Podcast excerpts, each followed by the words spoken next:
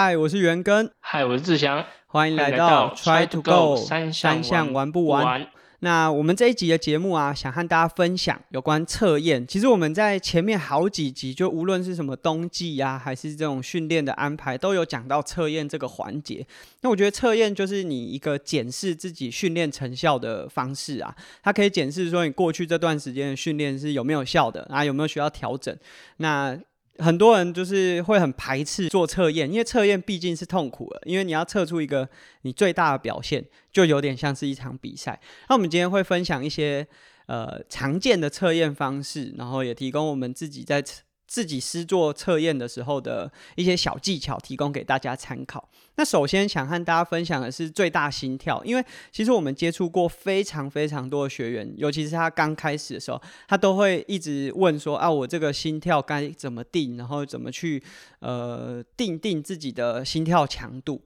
那志祥你自己对最大心跳这样子的测验有没有什么方式？如果以跑步来说的话，其实我我对。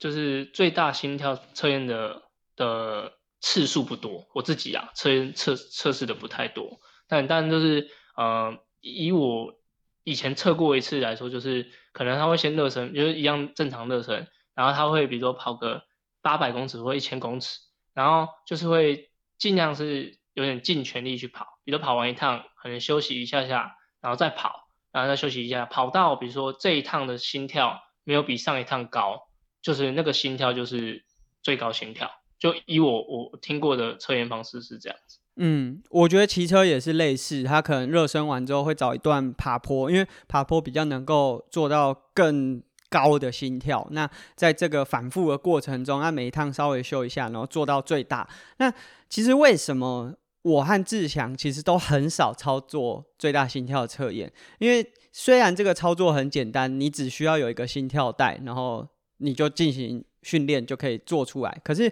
实际在操作，你就会发现，其实最大心跳这个数据啊，可能久久都不会变动。就假设我的心最大心跳假设是一百九十八，可能好几年都是一百九十八，所以其实我也很难从这个最大心跳判定出你的运动表现到底在哪里，或者是有没有提升。而且，当我们实际真的用最大心跳算出各个区间的时候，其实很常会被外在因素影响。第一个是，假设你前一晚睡不好，或者是早上有喝咖啡，你的心跳可能就有变动。又或者是说，我们在做不管是中强度还是高强度的时候，当你强度已经下去了，心跳其实也还没有开始反应。那这个对你训练来说，就不是一个非常好的依据。所以，最大心跳，我觉得在初期你或许可以测一下，然后让你知道说，哦，你的上限在这边，然后这。可以当做是一个安全的界限。那如果你在从事训练的时候，哦，一直碰到这个状态，也许也许是你的身体状况不好，或可能会需要休息啊，还是什么，可以当做一个参考值。但是我们觉得不是一个很适合当做测验的项目。那如果我们讲说这不是一个很适合的，当然就有适合当做测验的内容。那我们会先以呃三项的顺序：游泳、骑车、跑步，来和大家做分享。那我自己觉得，大家最常做的游泳测验啦，应该是直接测一个比赛标准的距离。就假设你是游一千五，就是五一五的比赛，那你就是直接游一趟一千五，然后看时间是多少，啊，或者是更长的距离。那志祥你自己有没有推荐什么你常操作的游泳测验距呃方式？像我我自己给学生测，就会叫做 CSS 的的一个测验。那它就是主要是测四百加两百。对，然后它是用，它是算有点像算，比如四百乘积跟两百乘积的它的斜率，就比如说你的四百跟两百的的平均的成绩是差不多的，或者它有个公式计算，就上网可以查得到，上网查就是它会有个计算机这样，然后它的比如说你的两百公尺的平均跟一四百公尺平均不会相差太多的话，你的一千五的能力就是会比较好。但如果说你的两百公尺很快和四百公尺很普通，它那个斜率过高。它就会导致你的个，他会怀疑或推测你的有氧能力或耐力不够，所以它就会你的数字就会比较低。所以我的话就是，其实这个训练大概已经测，因为我有我周二有个用团练，然后大概已经测有两年左右，就大概可能两季会测一次，两季会测一次，那就可以了解说他们现在的状况如何。有时候他可能速度提升了，可是他耐力没有提升。或者说他两个都有提升，但是他的总长距离来说不算是呃提升太多，所以就可以从这几个数字来推算。嗯，那这个测验我自己也是，如果我自己有比较密集的训练，然后想知道成效的时候，我也会用这个方式来做测验。简单来说，就是热身完之后，我们会做一趟四百公尺的 TT，就是稳定速度的把它游完，然后休息八到十分钟，然后再做第二个两百公尺的。T T，那最后呢，我们会把这两个时间数据，通常我们会直接上网啊，因为比较方便。然后网络上你只要搜寻 C S S Swing Test，它就会有一个计算机，你可以把你自己的呃时间成绩填进去之后，它会换算出你的每一个一百，或者是你的比赛配速等等的，就是会提供你一些资讯。那这个我觉得是一个很好的方式，因为第一个。假设你一次游一趟一千五百公尺，其实有的时候你的配速会失速，就是有时候不管是前面游太快，或者是你游到中间的时候，呃，突然太慢，然后最后游完还发现还有很多余力。那你测完一趟一千五，你很难再测第二趟，因为第一个是心理上不想，第二个是要再快，其实也有点难。那这样子四百和两百，它相对来说比较容易去做配速，那你也比较能够把自己最好的表现在这个四百和两百之间。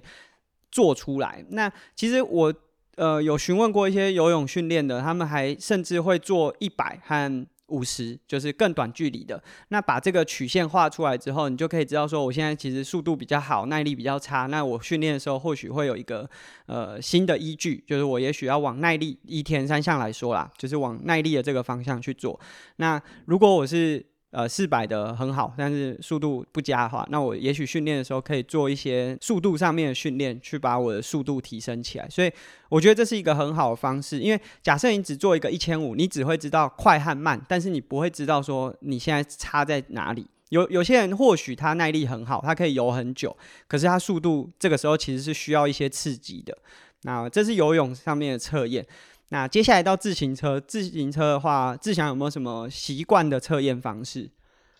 我现在大部分都是测 FTP 而已，就是直接在室内骑 FTP 的测验。那之前，比如说比五一五的时候，可能会着重在二十分钟了。嗯，对。那我最近的安排就会可能会慢慢把时间拉长一点点。嗯，对，对，二十分钟，因为它乘以零点九五，它就是推估值，就是你用你让热身完之后。然后会做一个五分钟的全力，然后再休息一下，再做一个二十分钟的全力。那二十分钟的数字出来之后，它还会再乘以零点九五，就是它预估你一个小时可以平均输出的瓦数是多少。但是因为我接下来是比二六嘛，就是比哎一百一百八十公里单车，所以可能二十公里的这个能力，也许对于一百八可能大家说可能有点不会那么的 match。那我就会可能会把呃测验时间变三十分钟，或者说真的给他测个一个小时看看这样。嗯，就是比较能够检视到比较呃长时间的一个状况。那我自己先提供给大家一个假设，你没有功率计，因为毕竟功率计算是一个比较大高单价的产品。假设你没有功率计，以我们早期就是还没有功率计，就是土炮的训练的时候，我们很常做的就是。例如说去西滨或者是去北海岸，然后做一个四十公里的 TT，那 TT 就是计时赛嘛，那你不能跟车，不能轮车，所有的呃表现你都是得靠自己踩出来，然后不管是你的空气力、空气力学姿势，还是呃一些状态，你都是要自己去调整的。那我们可能会测四十公里或者是二十公里，就是依照这样子的方式。那但是这当然也会有它的缺点，例如说，假设我三月测的时候，可能还有一点点东北季风，然后到夏天的时候，风向又完全转变了，所以那测验起来的，不管是环境状态，还是你的体感，或者是。呃，很多因素都会因为环境的改变，让这个测验的数据可能不是这么准确。但我觉得至少是一个依据，就是你如果假设都很固定的在这个路线上面做测试的话，你大概可以知道自己的能力。而且其实，在测验的过程中，有的时候你大概过了三十五，或者是过了二十之后的衰退，你自己光靠体感，你可以大概了解自己的状况。那志强刚才有讲这个 FTP 的测验，其实这只是功率测验当中的其中一个，有点像是我们刚才在讲游泳的 CSS，它可能只是比较否就是中长距离的这样子的测验。其实以自行车的功率测验来说，它是有一个完整的，我们叫做 Power Profile，它是包含了可能是一个小时或者是二十分钟这样比较长时间的，那也会包含五分钟、一分钟和五秒的这个最大功率。那每一个功率，它其实都代表了一个能力值。以比较长的 FTP 或是二十分钟这样子的功率来说，它就是比较能够检视你的一定强度之下能够巡航的能力。那五分钟的话，就是比较像是我们在看自行车比赛，他们可能有逃脱集团，那或者是说他们有一些做工，就是比较高强度的做工，但是也是耐力的状态。五秒和一分钟的高强度输出，这个可能就是比较否。不管你是场地赛的选手，或是冲刺选手，会比较着重的。那当我们把这个曲线拉出来之后，我们也可以知道说，我是比较属于哪一个类型的选手。那以铁人三项这样子耐力类型的运动来说，你当然是要在 FTP 或者二十分钟这种强度可以越高越好。那通常我们会用体重推力比来算，也就是说，我算出了这个功率之后。除以自己的体重啊，数字越大越好。那以自行车啊，如果是分龄组优秀的选手，或者是铁人三项分龄组要拿到比较好的成绩，应该都要在推力比有到四以上，大概是这样子的一个逻辑。所以这是自行车功率的测验，然后它其实也是帮助你判定说，哎，你现在哪一个环节可以去加强。那呃，接下来就进行到跑步的阶段。那志强，你自己跑步有做哪些测验？跑步的话，我还我觉得还是会针对专项，就是可能之前还会多测个五 K 啊，然后可以了解一下，比如说那时候要比五一五的时候能力如何。对，那再来就比接下来我是比一就是一二六嘛，然后就是可能也会呃拉长到十公里你来看一下现在的状况如何。那其实我觉得呃跑步测验的部分。还蛮吃专项性的，就是比如说你要比什么，通常都会测个它的那个靠近那个距离的的测验内容。对，就像比如说青少年，他们只只跑可能五公里，他们可能可以测个三公里，就可以就可以知道你的状况如何。因为我们很少说，比如说你跑你五一五你要跑十公里，就给你测十公里，然后你比二二六要跑四二四十二公里，就给你个测个四十二公里，就是通常不会说。你跑什么距离就给他测什么，通常都是再短一点点。那像很多就小铁人那些，他们可能跑步只有一千六，那可能就可以测个八百或是一千公尺，然后来了解一下它的内容如何。那如果是大部分坊间的人，好，比如说你要比呃是半马或全马的话，我觉得五 K 还算是蛮大众的人会选择的一个距离。嗯，因为。这个应该是一个既需要速度，然后耐力也要能够有一定基础，你才有办法在每个配速当中，就每公里的配速维持到一定的水准。其实我们自己除了是看，例如说你做一个三 K 或是五 K 花了多久的时间，也会去看大则每公里的配速，小则甚至是五百公尺、四百公四百公尺的配速，就是到底稳不稳定，也会是我们在进行这个测验的时候去判定说能力的依据，对不对？对，没错。就是我们刚才讲的这个跑步啊，呃，可能会做可能三公里、五公里、十公里，依照它个可能比赛不同。那志强其实也有接触跑步的功率，在跑步的功率上面有没有什么比较不一样的测验方式，或是也是像公呃自行车一样提可以提供一个参考的依据，可以简单分享一下吗？那跑步功率其实它就是我觉得它算比较新的一个呃器材，那其实它不是说在鞋底里面。知道你踩了多少力量，它是在呃你的鞋带的位置会装一个感应器，然后它利用一些它的呃陀螺仪啊，然后一些摆动的方式，然后接加入换算法来了解，可能把很多像单车的那功率的数字把它融入在跑步里面。那跑步功率其实它比较着重在直接你比如说你一个比赛，然后它产生了多少的功率，然后它有一个换算的方式去可以知道说它有一个有像 FTP 值的一个数字。那在不同的测验的方式里面，其实其实有大就是大概有十几二十种可以测验。那简单分享一下，呃，有有有些教练他会用的就是他会呃让你跑一个九公里的全力，全力之后，然后可能休息个五分钟，然后再再测一个三公呃呃刚哎刚刚是说九公里吗？对，你说九分钟，好，更正九分钟，对，九分钟的全力测验，然后。再来就是可能休息一下之后换再换测一个三分钟的测验，那或者说直接给你测个五公里或十公里的测验，那它就可以记录说你的实际的跑的状况。那它有很多像下肢刚性，或者说你的台的一些对于力量上的呈现，它有一些线性，也是可以让大家可以了解说你现在，比如呃训练的半年之后，你的对于同样速度下，你的下肢的经济性有没有有没有提升，然后跟你的身体的表现上有没有。呃，是在你要的预期上面，所以跑步功率计它目前没有一个呃像 FTP 像五五加二十分钟这种这么自式的一个训练，像还蛮多是每个教练他自己训练的方式，还有训练方向，还有选手他要参加比赛的的内容来做的一个测验。嗯，因为其实以自行车的功率来说，它已经存在应该有十几二十年了，所以甚至更久，所以它可能已经累积出一定的数据，让它有一个非常标准或者是说传统的模式可以去检视你的能力啊。因为跑步功率可能是这一两年，然后尤其是最重要的是跑步功率，即便很大，也不代表你的。运动表现很好，有可能是你太消耗体力了，所以它的变变化就变数有点多，所以还在统合的阶段。那也也许我们之后有机会可以再专门的讨论跑步功率这个主题。那其实刚刚。在讲这三项的测验，大家一定有发现一件事情。虽然说，就以入门大家最常做的测验，就是直接去做比赛距离，就是假设我比五一五，就是游泳测一千五，骑车测四十，然后跑步测十公里，这是一个很直观，然后很简单的测验方式。但大家可以发现，我们真的在做测验的时候，如果我们是专业教练，从来不会让学员做这样的测验。其实有几个原因，第一个是这个不确定的因素非常的高，就例如说，就像我们刚才讲游泳，你可能会失速，或者是这个配速的技巧也不好，那这样子会造成你在测验的结果上面可能不是最佳表现，或者是说不是你最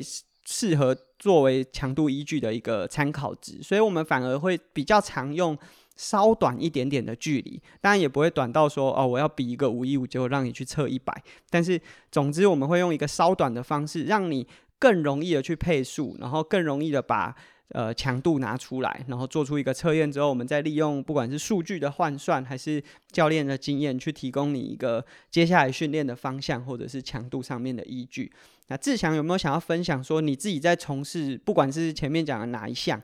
有没有什么测验的技巧，或者是你自己的想法，可以和听众如果想要自己操作测验的时候，当做一些参考的依据的？我觉得测验的话，尽量让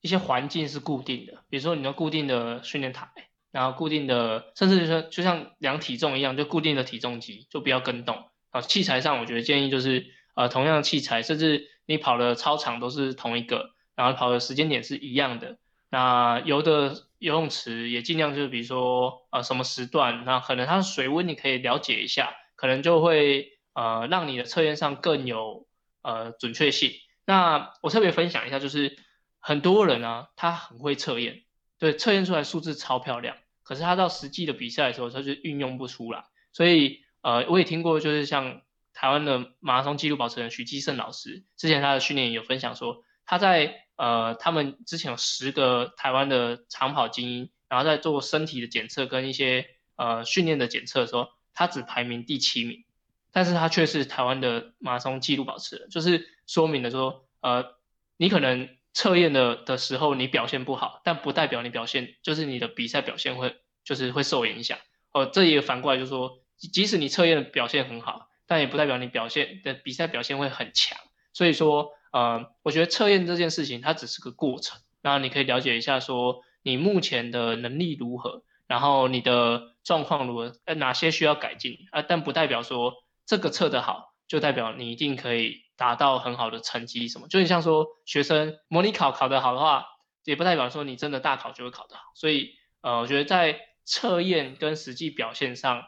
你可能会越测或越比会越来越自己的一个节奏。那我觉得那个节奏就把它保持好。那刚刚讲的就是器材把它稳定住。那我觉得这些对于你一个人要长期规划你的田上训练或是耐力训练来说，都会是很好的发展。嗯，刚才志强讲的没错，我觉得真的有很多在测验的时候可以做出很好的表现，可是比赛反而就不管是心理上还是很多外在因素影响到他的比赛表现。那我自己的想要分享的就是不要太在意这个测验，因为我遇到其实包含我自己早期也是一样，因为当你练到一定程度之后，你的进步其实是会有一个高原期，就不会再一直往上。那我不管是像我们之前讲说，非赛季结束之后，你可以做一个测验，这个时候的表现一定不会像，例如说前一年赛季来的这么好啊，很多人就会抗拒这个测验。那这个这个过程就会让你在嗯心理上会有一点点压力。那其实我们测验最主要的目的啊，是要判定当下，也就是说，例如说现在是三月，那我现在的能力到底在哪里？那我接下来要怎么准备？重点是要告诉你接下来怎么准备，而不是你现在可到底可以做到多少的瓦数，还是做多少的时间？它是帮助你在接下来的训练做安排。那举例来说，很多我的学员，他们可能在测验前都很喜欢，就是想要像比赛一样调整，就是还要哦吃果胶啊还是什么。可是我觉得测验就是越自然越好。你的日常训练是怎么样，你就这样子去进行，而不是说你用特殊的方式去把你的测验成绩可以拉得很高。因为假设你的测验成绩一直都拉得很高，可是你训练的时候却没有办法做到换算出来的强度，那也是没有帮助的。所以这是我对于测验的一些分享。那这是我们今天的节目，主要和大家分享一田三项来说，我们比较常见的一些测验方式，还有测验的小技巧。那我们就下次见，拜拜，拜拜。